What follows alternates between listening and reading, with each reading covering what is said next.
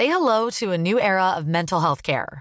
Cerebral is here to help you achieve your mental wellness goals with professional therapy and medication management support. 100% online. You'll experience the all new Cerebral Way, an innovative approach to mental wellness designed around you. You'll get a personalized treatment plan from a therapist, prescriber, or both in a safe and judgment free space. Your cerebral therapist or prescriber will outline a customized plan with clear milestones along the way so you can get to feeling your best. With Cerebral, you're not alone in your mental health journey. We're here to empower you to live a fulfilling life. So take that first step towards a brighter future and sign up today at cerebral.com slash podcast and use code ACasts to get 15% off your first month. Offer only valid on monthly plans. Other exclusions may apply. Offer ends July 31st, 2024. See site for details.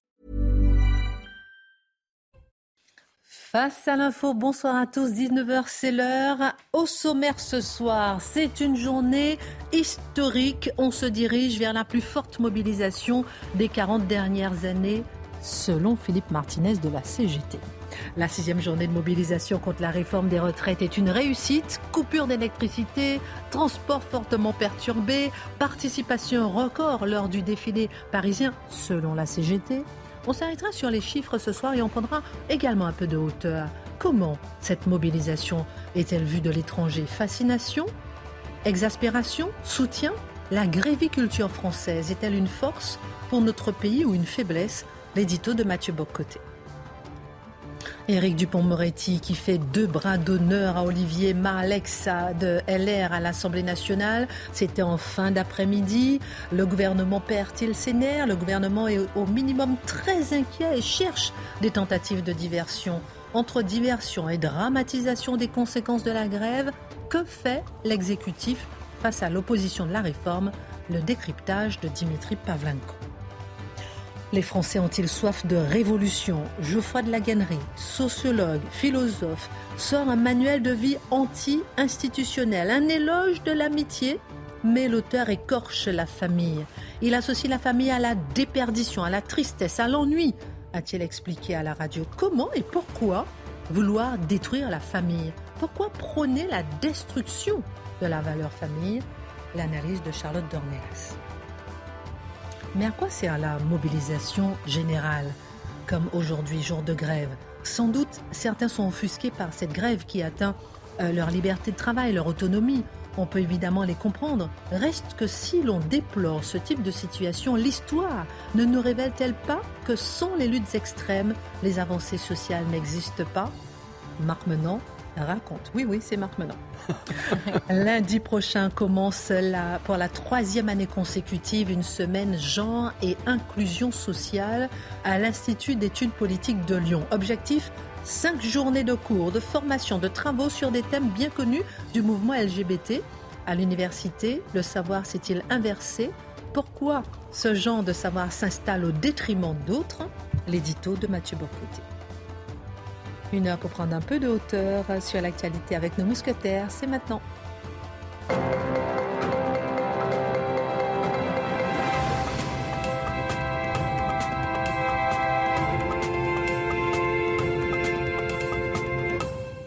Et le tour de table ce soir sera sur ce tollé à l'Assemblée nationale après les deux bras d'honneur d'Éric Dupont-Moretti, qu'il a reconnu? Ministre de la Justice, à Olivier Marlex, président de LR. Le garde des Sceaux a ensuite présenté ses excuses.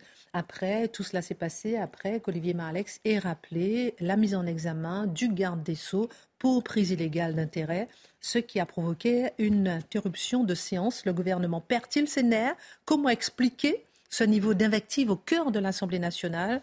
On est habitué, on peut dire peut-être à quelques sorties de LFI, mais avons-nous basculé lorsque les ministres s'y mettent? C'est la question qu'on se posera dans un instant. Comment allez-vous ce soir? Ah. Bien, vous n'avez pas manifesté? J'ai un petit cadeau pour vous ce oh soir. J'ai même pas vu que vous avez sorti. Mais eh ben, voilà. Faites voir, qu'est-ce que c'est Alors c'est du chocolat noir à la violette de Toulouse. Ne montrez pas les marques, mais euh, faites voir. Ouais, Oh, c'est gentil comme tout. Oh Merci. Alors Marc, vous Non, pouvez mais- donner votre tablette à Mathieu, je crois qu'il s'offusque. Il y a un petit peu de miel qui va Ben avec voyez, aussi. c'est pour le partage des richesses. Bon, on a bien besoin d'énergie. Merci infiniment, c'est adorable. Voilà un petit pot de miel à la violette également, Oh, Christine. je prends tout ça. On a bien besoin d'énergie pour cette émission. Exactement. Merci infiniment. Alors, vous n'avez pas manifesté, mais la France était dans la rue. L'intersyndicale se réunit euh, en ce moment même pour donner la suite à la mobilisation euh, du jour. Euh, sans doute, euh, une autre journée aura lieu samedi. On aura des informations d'ici, peut-être une conférence de presse tout à l'heure. On verra, on suivra tout ça. Mais Mathieu Bocoté, c'était une grosse journée de grève aujourd'hui. La France officiellement à l'arrêt. Euh, quel bilan peut-on faire? Mais surtout, est-ce que ce n'est pas l'occasion de réfléchir à la gréviculture française? Est-ce une force pour notre pays? Une faiblesse? Comment cela est-il vu de l'étranger? D'abord, revenons sur les, les événements, les faits, et la part de l'étranger est absolument essentielle. Vous avez raison de le mentionner. Mais bon, pour ce qu'on voit, le premier élément qui frappe, me semble-t-il, c'est la difficulté d'apprécier le nombre de manifestants. Euh, c'est assez particulier, c'est-à-dire pour les uns, il y en a 80 000, 70 000, pour les autres, il y en a près de 700 000. Euh, on n'est pas devant des, appro- des, des appréciations, des approximations qui permettraient qu'ils seraient à peu près dans le même domaine, c'est-à-dire un dit 70, l'autre dit 80, l'autre dit 90. Et si vous permettez, pardon, je profite pour donner effectivement ces 700 000 manifestants à Paris, ce qui serait une participation record selon la CGT, et la préfecture de police dit 81 000. Mais voilà, donc là, on est devant des écarts tels que d'une manière ou de l'autre, quel que soit l'enjeu, il va falloir mettre à jour les instruments pour évaluer l'ampleur des mobilisations. Sinon, la parole publique est discréditée. Qu'est-ce qui m'empêche de vous dire qu'on était 2 millions en fait, et 3, et pourquoi pas 5 ou 6 ou 7 à partir d'un certain moment, les chiffres ne veulent plus rien dire et on croit le chiffre qui nous flatte le plus. Premier élément. Deuxième élément, avant d'aborder justement la, la- la question de, de l'étranger, euh, c'est l'espèce d'écart entre d'un côté le fait qu'il y a toujours des tensions qui culminent dans un désir de violence chez certains manifestants et de l'autre côté le fait qu'à la grandeur du pays, cette grève ne se réduit pas à ces éléments les plus radicaux. Et même ceux qui s'opposent à ce mouvement de grève, même ceux qui s'opposent à cette volonté de blocage, devraient avoir l'honnêteté de reconnaître que les extrémistes, les radicaux, les casseurs de flics, ceux qui s'en prennent aux policiers, ne représentent pas aujourd'hui la tendance centrale de ce mouvement de grève. Donc, si on ne fait pas cette distinction, si on veut à tout prix, comme le font certains, voir chez les casseurs, les représentants de la nature de ce mouvement, je crois qu'on se condamne à mal le comprendre et on se condamne même à le radicaliser. Parce qu'à partir du moment où on vos vrais représentants, ce sont les casseurs, eh bien, on trahit la parole, l'engagement de ceux qui, de bonne foi, qu'on soit d'accord ou non avec eux, sentaient le besoin de s'opposer à cette mesure. Alors, la question, c'est la suite. Vous avez tout à fait raison de le dire. Quelle peut être la suite? Alors, la suite à court terme, c'est-à-dire manifestation de samedi, volonté de créer véritablement un moment de blocage, en fait, une, une dynamique du blocage. Une- on, on parle beaucoup dans le, conflit ukrainien de l'escalade, mais il peut y avoir aussi une escalade dans le blocage. Et un mouvement qui trouve enfin son élan peut être capable d'installer durablement dans la France dans le blocage. Est-ce que c'est l'objectif des syndicats? Il faut le garder à l'esprit. C'est possible. Pour l'instant, il y a un point d'interrogation devant ça. Il est plus facile de spéculer que d'affirmer, mais il y a un véritable point d'interrogation. Est-ce qu'on, il y a un for- ben, il y a un slogan qui est apparu. Là, c'est important. Les slogans politiques, c'est important parce que ça permet de canaliser, de capter l'imagination. Est-ce qu'on sera devant un Mars noir? Le Mars noir, donc autrement dit, est faire inscrire dans l'histoire politique récente française ce mois de mars. Mais la question, c'est aussi la suite. Qu'est-ce que c'est la suite? C'est protester pour protester si, le, si la réforme est adoptée. Et que, comme le proposait Martinez, il faut continuer néanmoins de s'opposer, mais on s'oppose à quoi dans les circonstances? À l'application. Il donnait l'exemple du CPA hein, il y a quelques années. Est-ce qu'il s'agit alors de, de, de s'opposer sur le mode, une forme d'opposition rituelle, on n'est pas capable de s'arrêter? Dans un tel scénario, c'est la minorité radicale qui normalement se laisse emporter? Ou alors, ou alors, est-ce que l'objectif devient de s'en prendre au gouvernement. C'est-à-dire le gouvernement doit tomber parce qu'il a perdu sa légitimité. Donc faisons ce premier tour et effectivement, jetons un œil, euh, vous l'avez suggéré, sur ce qui se dit à l'étranger. Alors, les chiffres nous tombent petit à petit. hein. On parlait de 81 000 manifestations à Paris. Euh, c'est intéressant, selon la police, que c'est moins que le 31 janvier, moins que le 11 février, alors que la, la CGT annonçait 700 000, un chiffre record. Avec une Donc, on petite nuance où il y a la question des carburants, c'est-à-dire lorsqu'on dit il y aura une volonté de créer la pénurie s'il le faut. Donc on voit que certains disent on est prêt à prendre de grands moyens à passer la prochaine étape dans l'escalade pour être capable de faire plier le gouvernement. Toutes ces données doivent être à notre esprit. Alors, quel regard porte-t-on à l'étranger sur cette culture de la grève française? Alors, sur cette grève et sur la culture de la grève, c'est fascinant. Parce il, faut, il faut voir le traitement, puis Dieu sait que j'ai souvent critiqué ici le traitement réservé à la France dans la presse anglo-saxonne. Euh, je trouve que la presse anglo-saxonne, lorsqu'elle parle de la France, elle est d'une mauvaise foi, euh, surtout lorsqu'il est question, disons-le, de laïcité, d'identité, d'islamisme. Là, elle, elle ne comprend tout simplement pas la France. Mais quand on quitte cet enjeu, on constate que l'incompréhension demeure et c'est une incompréhension devant une forme de différence irréductible. C'est-à-dire les Américains sont à ce point, et les Anglo-Saxons en général, à ce point convaincus d'être la seule norme possible en ce monde, que lorsqu'ils voient des gens vivre autrement qu'eux et agir autrement qu'eux et avoir une société qui suscite néanmoins un désir à travers le monde, une société qui demeure un modèle pour d'autres, ils ne comprennent pas. Donc, il y a vraiment, et là, bon, je pourrais dire les listes de, euh, lister les thèmes où la presse anglo-saxonne ne comprend pas la France, et j'en arrive à la grève dans quelques instants, les relations hommes-femmes. C'est fascinant quand même. Tournez-vous simplement un instant même sur ce que Hollywood produit avec le fameux, euh, le fameux Emily in Paris dont on a beaucoup parlé. Regardez comment les Américains se représentent les Français.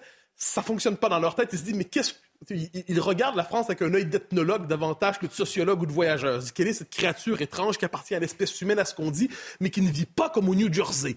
Pourquoi? Bon, quoi qu'il en soit, la, question de l'islamisme, la place de la littérature dans la vie publique, et, et, et la question de la grève. Alors là, si vous lisez, par exemple, le New York Times, si vous lisez le Guardian, qui est le grand quotidien de gauche en Grande-Bretagne, si vous lisez aussi le Washington Post, il y a une espèce de double récit par rapport à la grève qui est intéressant. Le premier, c'est une forme d'exaspération. L'exaspération consiste à dire Ah, encore une fois, la France est en grève. Ah, encore une fois, le pays est paralysé. Ah, encore une fois, les Français se laissent emporter par des grandes passions politiques et on y voit une forme de mauvais théâtre. C'est-à-dire, on s'imagine la France comme un pays qui ne peut pas s'empêcher de se bloquer à répétition comme s'il s'agissait d'un trait culturel. Donc, et là, il y a un, esprit de moquerie et on célèbre par effet de contraste dans ces journaux l'esprit pragmatique, soit des Allemands, soit des Britanniques ou des Américains. Donc, d'un côté, il y aurait la politique hyper idéologique de la France et de l'autre côté, toujours à propos de la grève, je précise, il y, a, il y aurait la, donc le pragmatisme de l'autre côté et la politique très idéologique française. Mais ça s'accompagne d'une admiration. Et ça, c'est une admiration qui est fréquente et récurrente. Et je pourrais même tenir là-dessus, ça vient dans la presse canadienne, on le voit. D'un côté, il y a toujours cette perplexité. Les Français vont vraiment faire la grève pour deux ans de plus de travail. Qu'est-ce qui se passe pour deux ans? Et alors que partout, ils sont à 67 ans. Alors là, il y a cette idée, ils sont, ils sont sérieux. Je me rappelle, j'ai eu quelques échanges avec des, collègues du, journalisme chez moi. Ils disent, mais au-delà des deux ans, c'est quoi l'enjeu? Ils ne peuvent pas se mobiliser à ce point-là pour 62 à 64. Il doit y avoir quelque chose d'autre. avec Marc Menon, on va voir tout ça. il y a quelque chose d'autre. C'est un rapport aux politiques. C'est 30 ans de déception collective. C'est une classe politique qui a trahi. C'est le rapport à l'Europe. C'est un malaise. Oui, oui, d'accord, mais concrètement, quel est l'enjeu? Alors là, on voit qu'il y a un désaccord dans le rapport au travail. Mais, mais au-delà de cette perplexité, je le dis, il y a une forme d'admiration. Et la phrase, je synthétise d'une formule, mais qui décrit bien cet état d'esprit, c'est les Français au moins se lèvent et se battent pour leurs droits. Donc il y a ah. toujours cette idée qu'on est devant la formule du peuple politique, eh bien, partout ailleurs en Occident, il y aurait des individus démobilisés, consommateurs, semi-névrosés, seulement accrochés à leurs écrans. Et euh, pourquoi on dirait pourquoi semi-névrosés? Ils le sont complètement. Et, mais de l'autre côté, mais de l'autre côté, il y aurait les Français qui auraient probablement de tels travers, mais qui aussi seraient un peuple politique et seraient un des seuls peuple à se mobiliser, à croire encore aux politiques, à croire encore à la grève, à croire à la capacité d'affronter les puissants.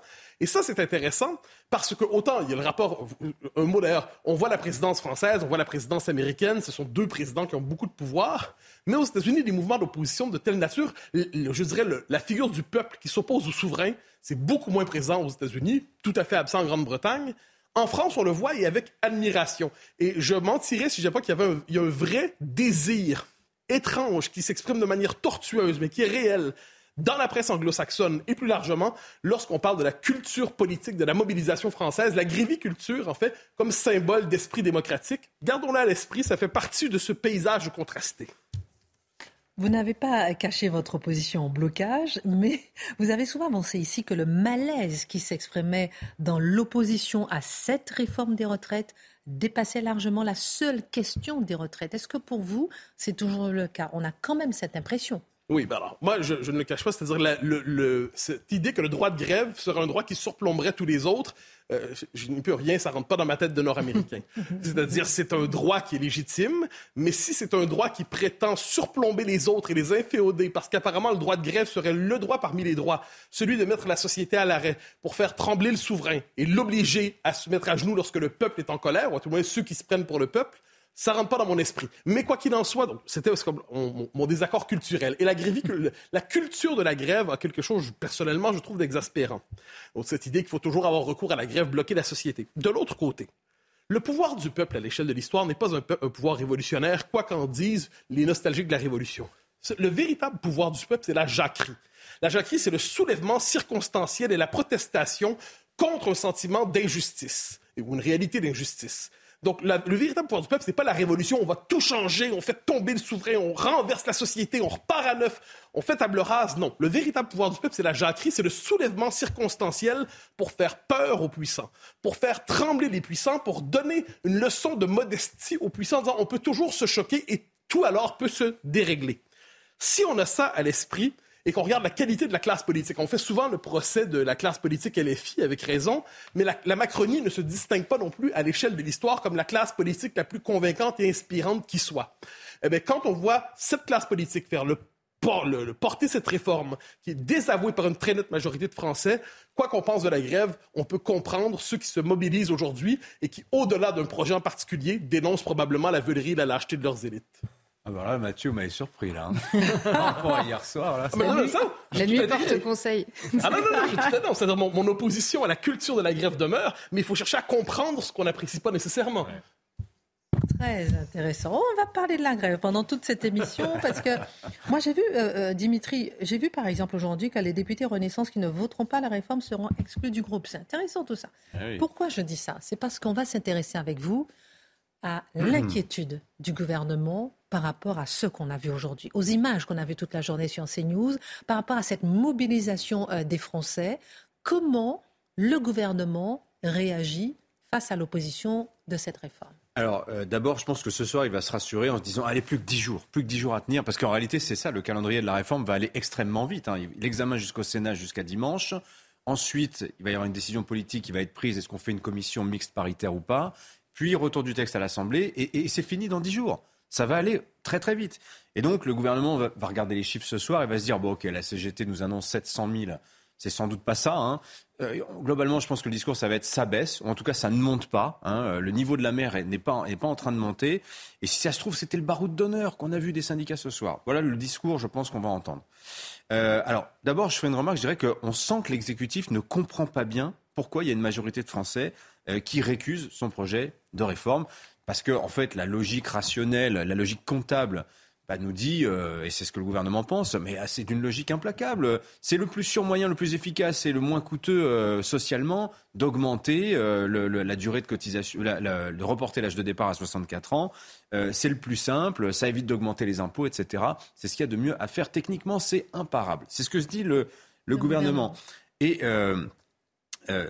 commercialement, si vous voulez, la manière dont ça a été euh, proposé aux Français, ça a été de dire 65 ans, bon, allez, finalement 64 ans, on vous fait un rabais. Hein, Bingo. Voilà, ça marche bien ce genre de technique, vous avez l'impression de faire une bonne affaire. Bon, c'est quand même oublié qu'on ne part pas de zéro quand même sur les retraites. Rappelez-vous, décembre 2019, Édouard Philippe qui vient nous proposer l'âge pivot à 64 ans. Les sondages ce jour-là, le jour où, on dit, où, 60, où euh, Philippe propose 64 ans, c'est deux tiers des Français qui sont contre, c'est-à-dire la base de rejet actuelle euh, du report de l'âge à 64 ans. Aujourd'hui, c'est un peu plus, mais on partait de ce chiffre-là. Deux Français sur trois hostiles à cette idée de travailler euh, deux ans de plus.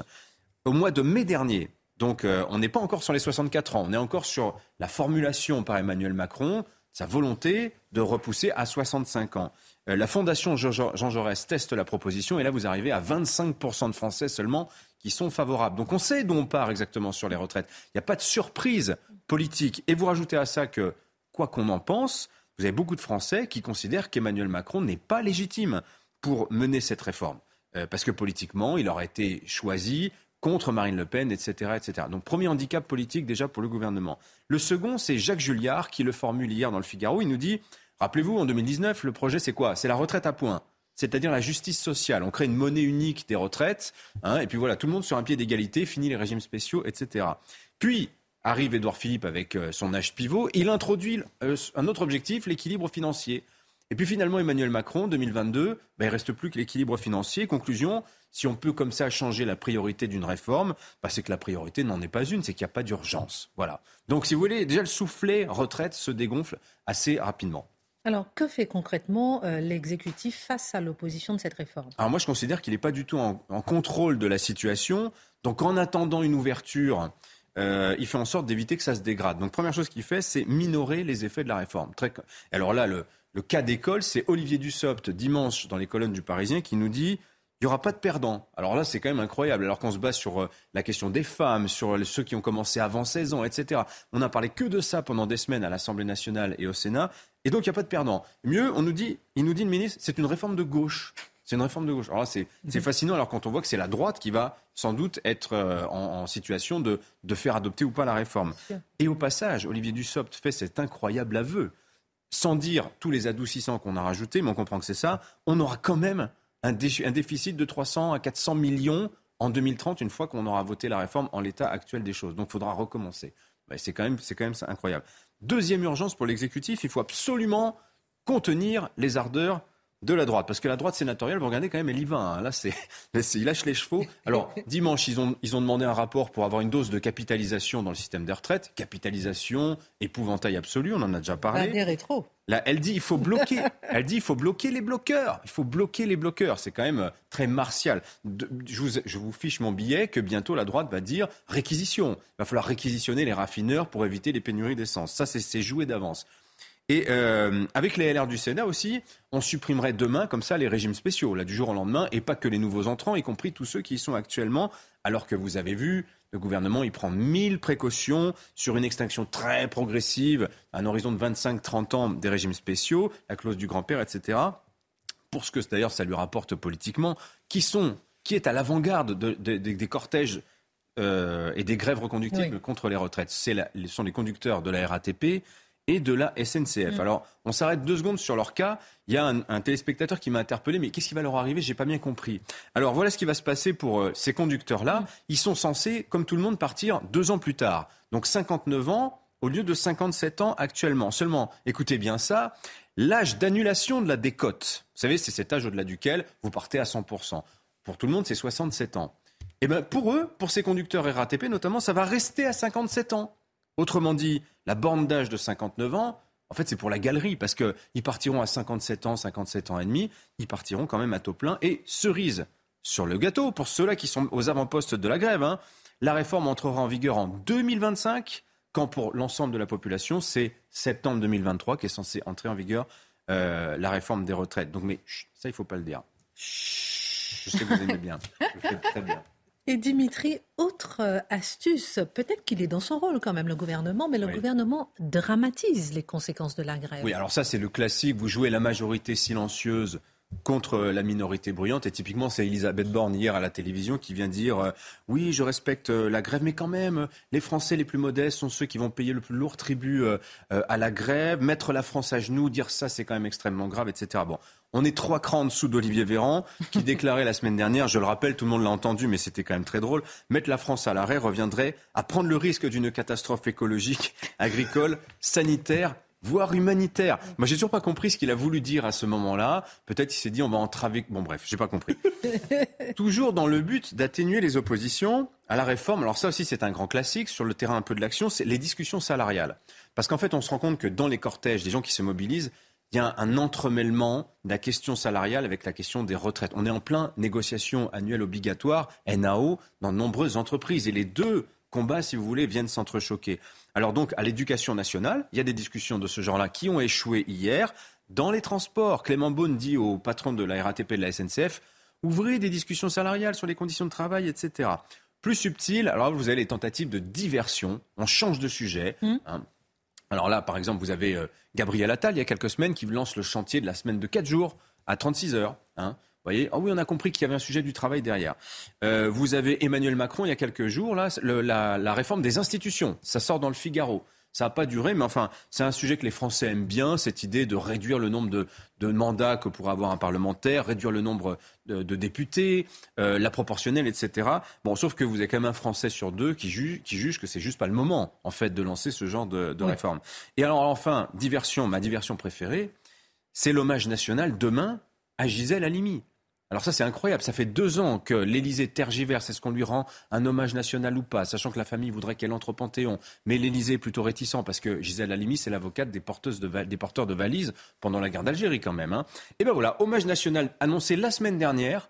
Les, les enfants Halimi n'étaient pas au courant. Euh, Serge Halimi, l'un des enfants de Gisèle Halimi, ne veut pas, refuse d'aller demain à l'hommage. Pourquoi? Parce qu'il dit c'est un jour de euh, célébration internationale des droits des femmes, lendemain de jour de grève, jour de grève encore. Politiquement, c'est quand même énorme.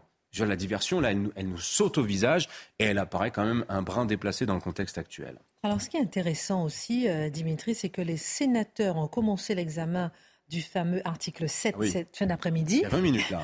Oui, et on dit euh, que malgré tout, la réforme finira par être adoptée. On voit ça dans un instant, on marque une pause parce que la semaine prochaine, on en discutait ce matin, elle risque d'être très, très, très compliquée. Vous allez nous dire pourquoi. On marque une pause. Dans un instant, on parlera du tollé à l'Assemblée nationale après le double bras d'honneur d'Éric Dupont-Moretti à Olivier pourquoi ça vous fait sourire Non, c'est pas un, c'est deux. Il a présenté ses, voilà, il a présenté ses excuses à Olivier Marlex, président de LR. on va essayer de comprendre. On va essayer de comprendre quand même ce qui se passe à l'Assemblée. On fera un tour de table là-dessus. Avec vous, euh, mon cher Marc, on verra aussi euh, comment dans l'histoire ces luttes ont toujours porté quelque chose ou, pas. Vous allez nous dire pourquoi. Et avec vous, euh, ma chère Charlotte, nous allons nous arrêter sur la révolution, un manuel anti-institutionnel la révolution contre la famille. On va en parler euh, dans un instant. Dimitri, on revient vers vous. Passionnant, remarquable tout ce que vous venez de nous expliquer. Le texte, on va plus loin dans euh, l'inquiétude du gouvernement et qu'est-ce qui va se passer et qu'est-ce qu'on peut attendre dans les jours qui viennent. Le texte est au Sénat. Les sénateurs ont commencé, je le disais tout à l'heure, l'examen du fameux article 7 en fin d'après-midi.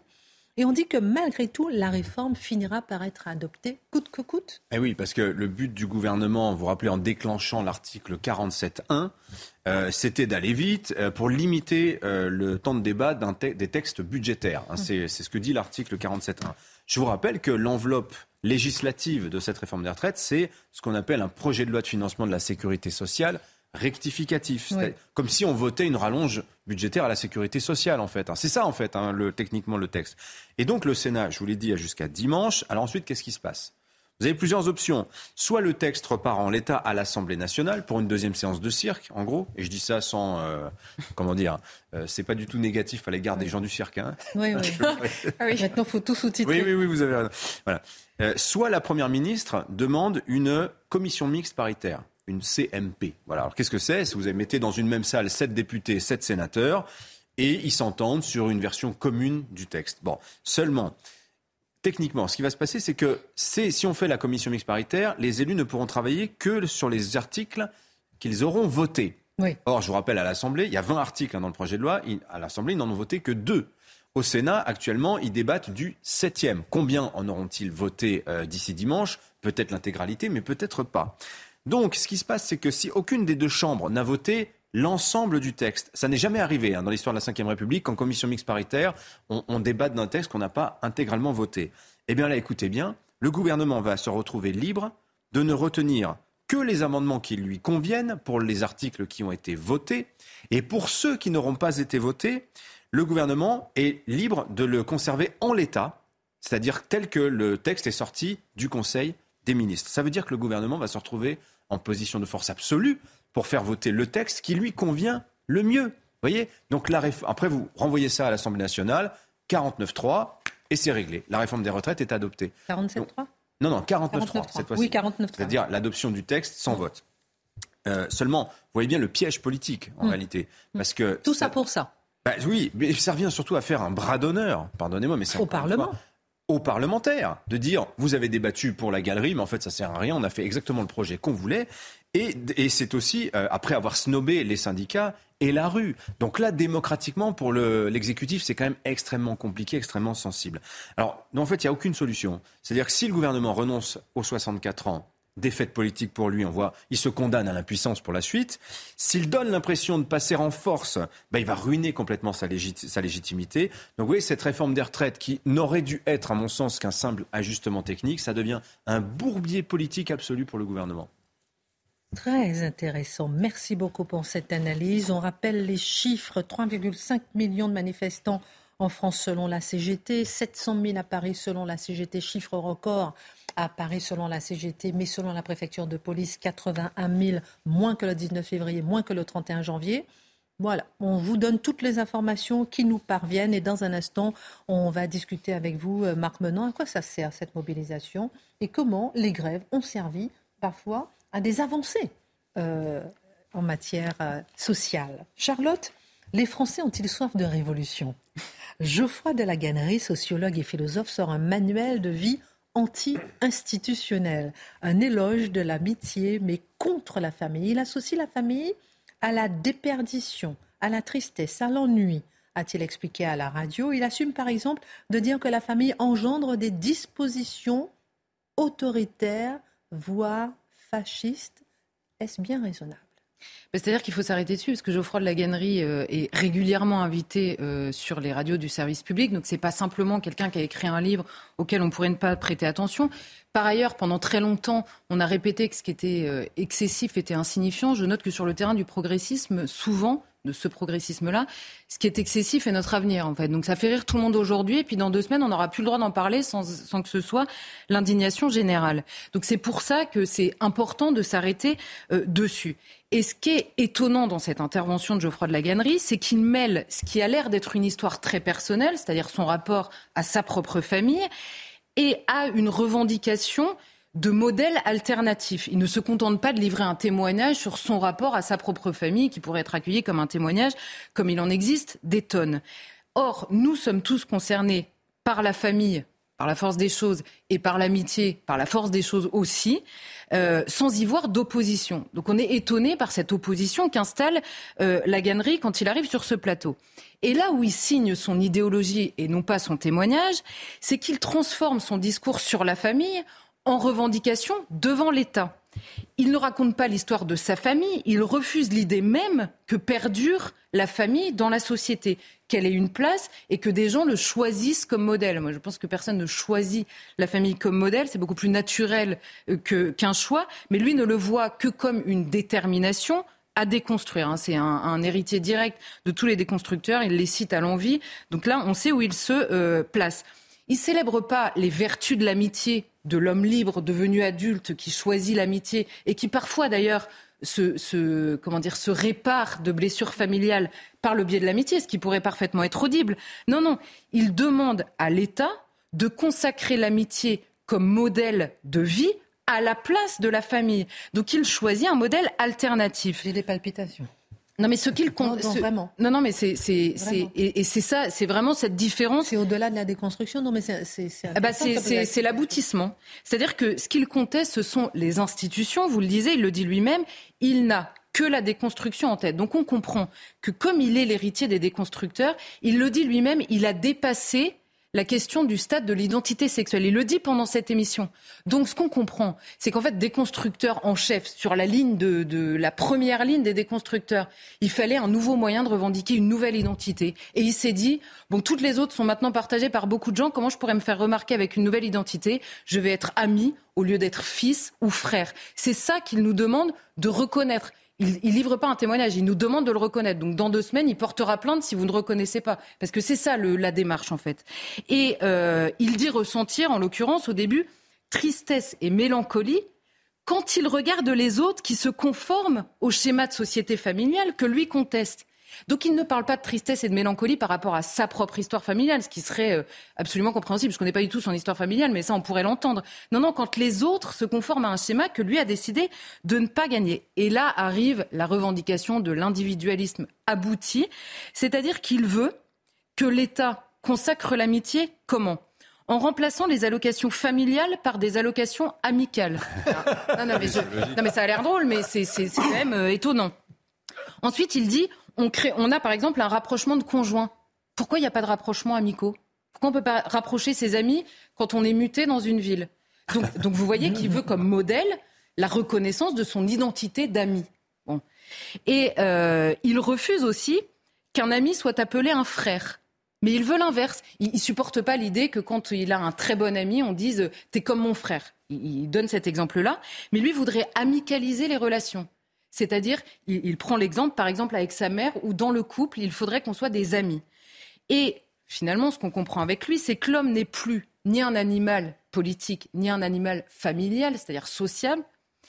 Il est simplement l'identité qu'il a choisie, qu'il peut varier et que l'État doit, doit, reconnaître. Donc il prend l'idée de l'ami, et il pourrait prendre n'importe quoi d'autre, et d'ailleurs il l'a précédemment pris d'autres choses. Donc en effet, c'est là où on comprend que c'est la volonté de ne dépendre de rien d'autre que de lui-même. Il définit le matin ce qu'il veut être, d'ailleurs il peut changer à midi et le soir s'il veut, et l'État n'a qu'à se conformer à sa petite tyrannie personnelle, parce que c'est exactement ça qu'il demande. Ça n'est encore une fois pas un témoignage qu'il nous livre et qu'on accepte ou pas, ou qu'on peut discuter. en l'occurrence, sa revendication ne souffre aucune objection. Il faut l'accepter comme elle est. C'est intéressant à la fois le, fond, euh, le lieu, sur la première radio de France. Euh, aujourd'hui, enfin, donner la parole euh, comme ça à, ce genre de vision, Vive la liberté d'expression. Mais n'a-t-il pas raison, Charlotte, de dire que la famille peut être un lieu de grande souffrance? Des enfants sont rejetés, peu aimés, battus, des secrets entachent le bonheur des couples, se déchirent. Est-ce que ça aussi, c'est pas un fait à prendre en compte? C'est bien sûr un fait et c'est d'autant plus douloureux, c'est-à-dire que ces blessures familiales sont d'autant plus douloureuses que ça n'est précisément pas ce que nous attendons collectivement dans notre idée générale de la famille. C'est pour ça que c'est beaucoup plus douloureux. Pourquoi? Parce que en l'occurrence, il y a une différence entre une expérience malheureuse, expérience malheureuse qui existe et qui s'accumule notamment dans le, dans le sein, on va dire, familial, et le modèle, c'est-à-dire la nécessité de la famille et la raison pour laquelle l'État protège la famille. Pourquoi il y a des allocations familiales? Pourquoi il y a un rapprochement de conjoints Pourquoi l'État protège la famille? Ce sont deux choses extrêmement différentes. Or, ce que la gannerie nous livre, c'est pas du tout son histoire familiale, on n'en sait pas plus à la fin qu'au début. Mais en revanche, ce qu'il juge fasciste ou autoritaire dans la famille, c'est simplement l'idée de la dépendance à autre chose qu'à lui-même. Et ça revient en permanence dans tout ce discours-là. C'est-à-dire que ce qu'il rejette dans la famille, c'est un, que ce soit quelque chose de donné. On ne choisit pas, en effet, la famille dont on vient. Donc, euh, il veut être la source de son propre engendrement. On en a parlé extrêmement souvent. C'est exactement la même chose que quand on refuse d'être un homme ou une femme. Ça nous est donné. On n'y peut rien. C'est comme ça. Eh bien, on peut décider que ça n'existe pas. Eh bien, c'est exactement ce qu'il fait cette fois-ci avec la famille. Ensuite, la famille, c'est le lieu de la transmission et de l'inégalité naturelle. C'est-à-dire que les parents apprennent à leurs enfants, les enfants reçoivent de leurs parents, les enfants sont dépendants pendant très longtemps de leurs parents et effectivement de l'éducation qu'ils donnent. Donc là, évidemment, là, c'est trop là pour euh, Geoffroy de la Gannerie. Et ensuite, c'est le lieu de l'obligation, c'est-à-dire de l'inconditionnalité, de l'obligation au sens positif du terme. C'est exactement ce qu'on entend quand on dit je l'aime comme un fils ou comme une fille, ou euh, tu es un ami, tu es exactement comme un frère. Ça relève de l'amour inconditionnel qui est normalement la règle dans la famille. Les enfants grandissent avec l'idée de stabilité parce que c'est le seul endroit où l'amour est inconditionnel. C'est la chair de ma chair. Euh, c'est comme ça qu'on parle des enfants. Et ça n'est pas parce qu'il y a des modèles défaillants, des parents évidemment défaillants ou euh, coupables, que le modèle n'est pas bon dans la famille. Or, lui, la gannerie, il nous dit quoi? La famille, c'est le lieu de la calcification de l'identité. C'est-à-dire? Mais c'est très intéressant. Il est en train de nous dire ce qui est insupportable dans la famille, c'est qu'elle me rappelle que je viens de quelque part et que je ne suis pas maître de moi-même pas complètement maître de ce que je décide d'être. C'est le lieu de la calcification. Il y a une part de moi que je ne décide pas. C'est ça qu'il ne supporte pas. Et ensuite, alors il nous dit, les dispositions mentales de la famille sont moins libertaires que l'amitié. Donc on comprend, il prend deux exemples qui sont franchement extrêmement intéressants. Pourquoi est-ce qu'il déteste la famille? Un, la conjugalité réduit par cinq le nombre de sorties il y a un moment, il faut sortir de l'adolescence quand même. C'est-à-dire que ce n'est pas une raison pour laquelle on doit détruire un modèle euh, euh, familial. Le deuxième exemple, alors, il ne supporte pas ce qu'il appelle le matinalisme. c'est-à-dire l'obligation à se lever le matin. Et il dit c'est insupportable que quand on donne un rendez-vous à 8 heures du matin, on ne peut pas répondre dans cette société, on ne peut pas répondre, bah pas du tout, parce que j'ai fait la fête jusqu'à 3 heures, donc je ne peux pas me lever à 8 heures. Il dit c'est qualifié de caprice. Et pourquoi c'est qualifié de caprice? À cause de, je cite, le cannibalisme moral et corporel des gens qui ont des enfants. Ce sont les mots qu'il utilise. Hein. Les mots qu'il utilise. Alors, dans le studio de France Inter, ça fait rire quand même. On dit, ah, il y a un petit manque de mesure. Mais manque de mesure qui, cette fois-ci, fait rire. Bon. Très bien. Donc, il explique qu'en fait, les gens qui ont des enfants exercent sur la société un cannibalisme moral qui oblige les gens comme lui à se lever à 8 heures du matin. Donc, voilà ce qu'il reproche à la famille, en l'occurrence. Donc, c'est euh, euh, de, contester, on va dire, la vie que lui a choisie.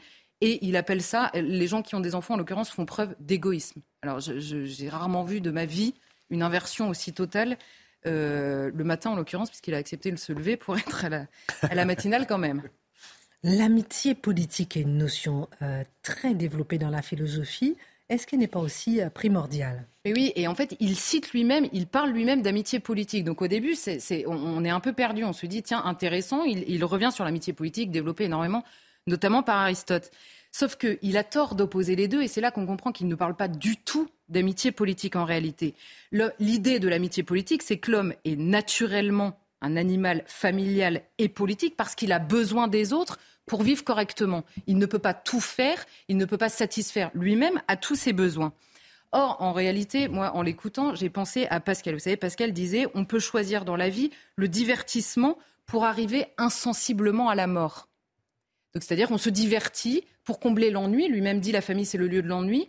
Et comme ça, on arrive à la mort. Pourquoi? Parce qu'on ne se pose pas la question de la finalité. Donc, l'alternative au divertissement, la fameuse société liquide dont on parle, c'est en effet la recherche d'une finalité. Or, la perpétuation de la société elle-même est une finalité pour la société. Il y a Dieu, évidemment, mais ça, Geoffroy Laganerie, je ne vais, pas lui parler de Dieu, parce que là, ça, je vais aller trop loin pour lui. Mais la perpétuation de la société. Et c'est là qu'on comprend que la perpétuation de la société suppose l'amitié politique et la famille, ou plus exactement, la famille pour l'amitié politique. C'est-à-dire que la famille est soutenue par l'État. Lui, il dit qu'il faut remplacer les allocations familiales par des allocations amicales. Ce qu'il ne comprend pas, c'est que la famille est soutenue par l'État, non pas parce que c'est une identité, mais c'est parce que c'est la nécessité pour la société de préserver son avenir. On aide les familles parce qu'elles ont des enfants et que les enfants sont l'avenir de la société. Et donc c'est la famille qui rend possible l'amitié politique, c'est-à-dire l'amitié politique, elle est possible parce que les êtres ont quelque chose en commun. C'est ce que l'on nomme autrement la fraternité dans notre devise, par exemple. Donc le commun, il peut être de l'ordre du particulier, des coutumes, des mœurs, des traditions, tout ce que conteste par ailleurs Geoffroy de la ou de l'ordre de l'universel, des principes moraux, une adéquation à ce qu'est la nature humaine. Mais c'est d'abord la famille qui assimile les enfants à ce qu'ils ont en commun dans le pays pour que les enfants devenus adultes puissent s'assimiler à la grande famille, on va dire, qu'est la famille politique française et qui permet l'amitié politique. Mais pour ça, il faut une raison commune. Et que nous dit Geoffroy de la Gannerie? Il nous dit plusieurs choses. Mon livre ne s'adresse pas aux gens qui sont à l'aise avec la vie familiale. Donc je ne sais pas ce qu'il appelle amitié politique, mais si dès lors que l'immense majorité des gens sont à l'aise avec l'idée de la vie familiale. Donc ça ne s'adresse pas à ces gens-là. Deuxièmement, il refuse le débat avec la droite. On en avait déjà parlé, il avait fait cette sortie-là. Donc il y a toute une partie de la société avec laquelle il ne veut pas débattre. Donc l'amitié politique n'est pas son sujet. Et enfin, il veut simplement une reconnaissance de l'identité qu'il a choisie ce mardi matin, je ne sais pas si c'était aujourd'hui ou hier, ce jour-là. Donc ce n'est pas une amitié politique qu'il veut, mais c'est exactement l'inverse, c'est-à-dire l'abolition même de la société et de la nature humaine sur laquelle repose la possibilité même d'une amitié politique. Donc en réalité, on a une inversion là qui est absolument euh, parfaite. Quelle analyse. Merci euh, Charlotte. Et j'ai lu dans le journal de l'économie hier que les jeunes, au contraire, sont de plus en plus attachés à la famille, non seulement à la notion de famille, mais aussi de famille durable. Bah C'est intéressant euh, ce paradoxe. On continue avec les chiffres euh, qui viennent de nous parvenir euh, pour la manifestation du jour. Selon la CGT, 3,5 millions de participants, je vous disais tout à l'heure, un chiffre record. Le 31 janvier, par exemple, ils étaient 2,8 millions dans les rues. Et euh, selon la police, c'est 1 280 000 participants manifestants euh, aujourd'hui. Donc 3,5 millions. Maintenant, euh, je viens à vous, mais dans un instant, on fera un tour de table à propos du double bras d'honneur d'Éric Dupont-Moretti face à Olivier Marlex à l'Assemblée nationale. On en parle dans un instant. Mais Marc, euh, aujourd'hui, grande journée de mobilisation, euh, grande journée euh, de grève. Certains sont offusqués par cette grève qui est visiblement une réussite pour l'instant aujourd'hui. Et, certains sont offusqués parce que cette grève atteint leur liberté de travail, liberté de déplacement, leur autonomie. Reste que si on déplore ce type de situation, l'histoire nous révèle que sans les luttes extrêmes, les avancées sociales n'aurait peut-être pas existé. Bah, hélas, oui, il suffit déjà de se rappeler ce qui existait en règle sociale sous l'Ancien Régime. On travaillait 7 jours sur 7, 16 heures par jour, et il n'y avait pas d'âge pour commencer à travailler. Donc, euh, vous étiez condamné à être l'un des pions, dès lors que vous étiez capable de marcher, d'effectuer le moindre effort, un des pions pour euh, ceux qui avaient besoin de vos bras. La révolution change tout, mais pourquoi il y a la révolution? C'est sans doute parce que les aristocrates n'avaient pas fait assez attention à ce qui se passait du côté du peuple. Alors vous allez dire, mais vous avez déjà évoqué les jacqueries, vous avez déjà... Oui, sauf que là c'était les corporations, c'est-à-dire des gens qui euh, avaient le petit atelier, qui tenaient un appentis, et ces gens-là avaient à souffrir de l'impôt. Et de temps en temps, ça leur était tellement intolérable même chose, ils étaient obligés de se révolter pour faire entendre leur voix. Et à chaque fois, c'est toujours la répression qui l'emporte. Venons maintenant sur la notion sociale. Comment, à un moment donné, les individus sentent que sans manifester les souffrances qui sont les leurs, on ne tient jamais compte de leur quotidien. Par exemple, plaçons-nous, il y a les Trois Glorieuses, qui font tomber Charles X. Et lorsque l'on est avec le roi des Français, du côté de Lyon, les ateliers vont se mettre en grève. Pourquoi? Ce sont ce qu'on appelle les canus.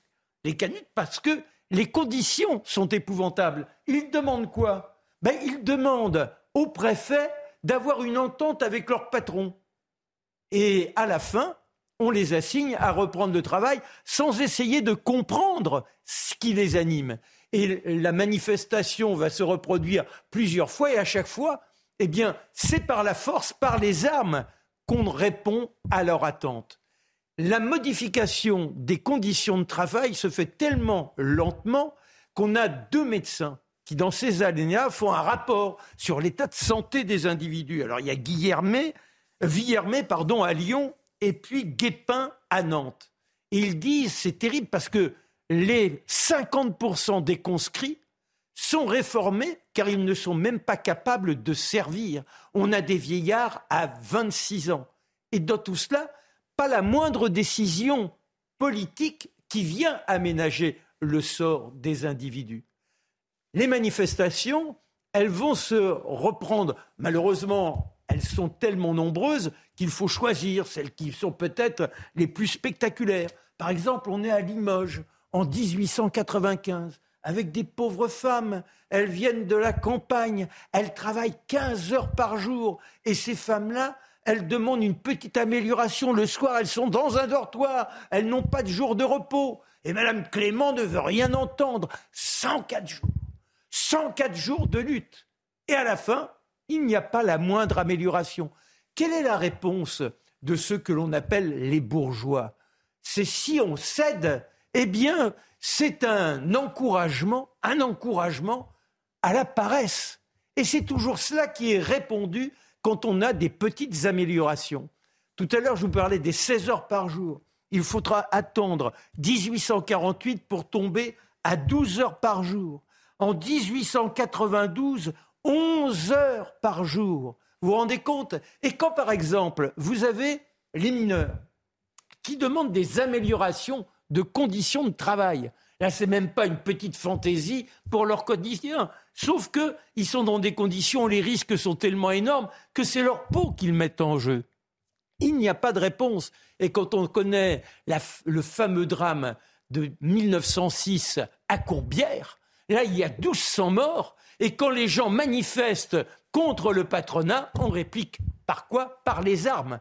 Alors vous voyez, il n'y a pas de situation qui soit volontairement dans la négociation, ou même, je dirais, avec euh, une appréhension du quotidien des gens pour dire c'est vrai, il nous faut envisager que les uns et les autres aillent un peu mieux. Non, c'est uniquement par la lutte qu'à chaque fois on concède une petite avancée. Sinon, le leitmotiv, ah, c'est la fainéantise que l'on favorise. Parfois, c'est aussi avec, euh, pas forcément la lutte, mais on peut avoir des avancées. Bah, sauf que voilà. euh, Merci. La page de gauche de Marc Menon. Alors, un tour de table euh, quand même, avant de parler avec vous de ce qui se passe à, à l'Institut, euh, à l'IEP euh, de Lyon. Très intéressant, on va voir un peu ce qui se passe là-bas, aux couleurs LGBT. Mais tollé à l'Assemblée, aujourd'hui, après le double bras d'honneur d'Éric Dupont-Moretti, ministre de la Justice, à Olivier Marlex, président du groupe LR. Le garde des Sceaux a ensuite présenté ses excuses. Alors, euh, tout cela a dérapé lorsque Olivier Marlex a rappelé la mise en examen de Éric Dupond-Moretti pour prise illégale d'intérêt. Est-ce que le gouvernement perd ses nerfs? Euh, Comment expliquer ce niveau d'invective au cœur de l'Assemblée nationale? Euh, On est habitué à quelques sorties de LFI. Est-ce qu'on a basculé lorsque les ministres même s'y mettent? Dimitri, ensuite Charlotte, Mathieu Bah, je, je dirais que tout le monde est, est visiblement sur les nerfs. hein, C'est ce que vous disiez. Non, mais après, c'est vrai, on a entendu beaucoup des membres du gouvernement faire la leçon aux députés de la France Insoumise sur le thème ils abaissent la vie politique, ces gens-là, etc. Ils ne savent pas se tenir, ils arrivent débraillés. Bon, bah, on voit que, euh, visiblement, les- le monopole euh, de l'insolence et de la vulgarité, il n'est pas qu'à la France Insoumise. hein. Et voilà, moi, moi c'est le premier, c'est le premier réflexe, c'est le premier réflexe euh, que, que, que j'ai quand je, je, je vois ça. Après, la répétition de ce genre d'incident, quand Oui. même, euh, on, commence à se, on commence à se demander sur la, la question du niveau général de, de notre vie politique. On en a déjà parlé mille fois, mais vraiment, ça donne le sentiment d'un abaissement général. Éric Dupont-Moretti, qu'on pensait habitué à ce genre de situation, visiblement, bah, lui, euh, Oui, pas, je, me rappelle hein. de, de Aurélien euh, Saint-Toul qui avait qualifié Olivier Dussopt d'assassin et d'éponceteur. Oui, mais ça, Euh, c'était différent, mais- parce que c'était une attaque politique. Oui, Là, le, doigt, mais- le bras d'honneur, c'est. Et après, il s'est excusé. Non, mais je pense qu'il y a une brutalisation, en fait. C'est-à-dire que là, la LFI a donné le, a envoyé le signal, et à partir de là, tout le monde est tiré vers le bas d'une manière ou de l'autre. Donc, c'est la brutalisation des mœurs parlementaires dans un débat où tout le monde perd ses nerfs. Non, mais c'est vrai que. En fait, c'est particulièrement malvenu vu l'ambiance depuis quelques jours et vu la leçon qui est faite en permanence. En effet, aux députés de la France Insoumise, maintenant, je vais m'en tenir à ma ligne. Quelqu'un qui présente ses excuses, Oui. je les accepte. Il y a quand même un député aussi qui s'est fait ce week-end arrêter pour contrôle en état euh, euh, conduite en état Renaissance. d'ivresse, outrage à agent, etc., etc. On a un autre député Renaissance, lui, euh, carrément, il avait attaqué un autre au casque et tout. Enfin bref. Mm. Et ce genre d'incident, malheureusement, on voit que, on croit que c'est, c'est- c'est- c'est- la délinquance est partout, malheureusement. C'est ça. Oui, et il n'y a plus le sens de l'honneur, le sens de représenter la République. C'est-à-dire une sorte de fierté. On est sorti du rang. Dorénavant, nous avons un devoir qu'un avocat, prince des mots, celui qui théoriquement, grâce à l'éloquence, doit imposer une thèse, en soit réduit au bras d'honneur. Ça veut dire où on est en vieillissement précoce, où véritablement euh, on n'est plus en état d'être digne de la position dans laquelle on se trouve. Après, il y a une ambiance générale. C'est vrai qu'aujourd'hui, il y a une agressivité générale dans le pays. Elle touche les politiques, mais elle touche tous les individus. On n'a jamais vu autant de violence partout. Les étincelles se multiplient, les gens en viennent aux mains, au point pour un On rien. aura l'occasion d'en reparler. C'est vraiment euh, reflet de la société. Comment cette semaine à l'IEP euh, de Lyon, une semaine de propagande queer? Queer, c'est personnes dont l'orientation ou l'identité sexuelle ne correspond pas au modèle dominant. Cette semaine de formation s'appelle Genre et inclusion sociale. Pourquoi est-ce que cette propagande doit inquiéter au sein de l'IEP de Lyon? Alors, et ailleurs, et ailleurs. Résumons en un mot, l'IEP de Lyon est théoriquement un lieu d'éducation. Lorsqu'il y a une telle semaine de propagande, ça devient un lieu de rééducation où une idéologie est martelée, tambourinée, pour faire, faire en sorte que tout le monde comprenne qu'il s'agit de l'idéologie obligatoire pour fonctionner à l'université. Je donne quelques exemples des conférences qui seront abordées.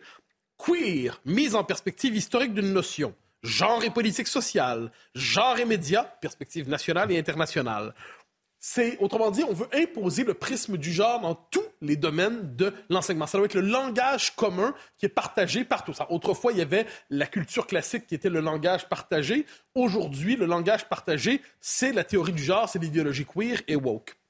Je précise, soit dit en passant, dans le cadre de la même activité l'an dernier, un documentaire avait été diffusé, c'est Boulevard Voltaire qui nous l'apprend, qui était Petite fille. Ça s'appelait, et ça racontait l'histoire de Sacha, fillette de 7 ans, assignée garçon à la naissance, et on racontait le combat de la famille pour faire reconnaître son autre identité de genre, sa vraie, pour le dire ainsi.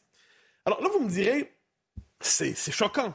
Moi, je vous dirais malheureusement, c'est banal. Mais c'est terriblement banal parce que ces notions-là, puis je pourrais en nommer plusieurs, le genre, le racisme systémique, l'hétéropatriarcat, le sexe assigné à la naissance. Hein. Euh, le fait sexe assigné à la naissance, c'est-à-dire que vous, Christine, lorsque vous êtes née, on n'a pas reconnu que vous étiez une femme. On vous a décidé de force par un système idéologique que vous étiez une femme. L'analyse différenciée selon les genres, tout ça, ce ne sont plus des concepts qui sont réservés au monde militant. Ce sont les concepts qui dominent les sciences sociales aujourd'hui. Ils sont utilisés dans la bureaucratie européenne, ils sont utilisés dans la bureaucratie américaine, ils sont utilisés par la euh, bureaucratie onusienne, canadienne et française, souvent, faut bien le dire. Donc, ces concepts, aujourd'hui, on, on, se choque lorsqu'ils sont présentés de manière militante et caricaturale sur le mode du carnaval idéologique, mais dans les faits, ils sont déjà au cœur des sciences sociales aujourd'hui. Donc, donc l'université est un lieu d'endoctrinement de plus en plus, d'endoctrinement idéologique. Et la science devient anti-science. C'est au nom de la science aujourd'hui, au nom d'une conception falsifiée de la biologie qu'on nous explique que les hommes et les femmes n'existent pas. C'est au nom d'une conception falsifiée de l'histoire qu'on nous explique qu'il n'y a jamais eu de peuple historique français. Et c'est au nom d'une conception falsifiée de la démographie qu'on nous explique que le peuple français ne peut pas être enseveli démographiquement. Donc l'anti-science devient la science et il faut prêter serment à cette idéologie pour faire carrière dans le monde académique. Est-ce à dire que l'université est perdue, que l'enseignement supérieur est perdu? Dernière question. En vérité, oui. C'est-à-dire qu'on peut espérer, à, moi, je sais à moyen terme et long terme, une reconquête de, l'université, de selon l'esprit classique de l'université. Mais à court terme, ça n'arrivera pas. Parce qu'on peut dire que la pénétration idéologique de ce discours dans l'enseignement supérieur est telle partout en Occident. Partout. Ah, mais, mais c'est une institution de formatage généralisé. Donc, si on veut réapprendre à penser par soi-même, il faut quelquefois apprendre à penser contre ce faux savoir qui est imposé à tous et qui est une idéologie. Un peu comme le marxisme des années 70, c'était l'idéologie obligatoire. Eh il fallait s'arracher au marxisme pour réapprendre à penser avec la réalité. Il faut aujourd'hui s'arracher à cette idéologie obligatoire qui formate des générations et demain d'autres générations dans cette espèce de discours qui nous coupe de la réalité des choses. Donc, c'est-à-dire qu'il faut réapprendre. Dans le monde, monde anglo-saxon, on parle souvent de liberté académique. On veut, on cherche à regagner un peu d'espace. On veut protéger les conférenciers qui sont invités dans les universités pour éviter que la gauche ne pratique la censure généralisée. Bien franchement, quant à moi, je vous dirais qu'il va falloir développer une nouvelle culture de la dissidence, c'est-à-dire s'extraire quelquefois. La véritable pensée aujourd'hui, elle se trouve étrangement quelquefois à la télévision, à la radio, dans des séminaires privés, dans des revues, dans des lieux qui sont à l'abri du contrôle idéologique d'État. Mais soyons conscients d'une chose, plus on progresse dans le système universitaire aujourd'hui, plus on a de chances d'apprendre à penser le contraire de la réalité et à confondre le vrai, le faux, le beau et le laid, en fait, confondre la réalité et le fantasme idéologique. Et comme disait Charlotte tout à l'heure, ce qui est excessif est notre avenir. Tout de suite, le JT Mathieu Devez. Merci de nous avoir suivis. Ensuite, c'est Pascal Pro. Ils étaient 81 000 manifestants à Paris selon la préfecture de police, 700 000 selon la CGT. C'était la sixième journée de mobilisation contre le projet de réforme des retraites du gouvernement. Une journée marquée notamment par des affrontements entre des individus violents et les forces de l'ordre. Pour l'instant, 22 personnes ont été interpellées dans la capitale. Dans ce contexte, le Sénat a entamé ce soir l'examen très attendu de l'article 7 de la réforme des retraites. Il prévoit de repousser l'âge légal de départ de 62 à 64 ans. C'est cet article que les députés n'avaient pas eu le temps d'aborder lors de leur débat à l'Assemblée nationale. Enfin, le trafic des trains restera fortement perturbé demain. Aujourd'hui, on ne comptait que 20% des trains en circulation sur les grandes lignes et les lignes régionales. Et demain, donc, un tiers d'entre eux seront en circulation pour les TGV et TER. Le trafic intercité restera très perturbé avec 80% des trains supprimés.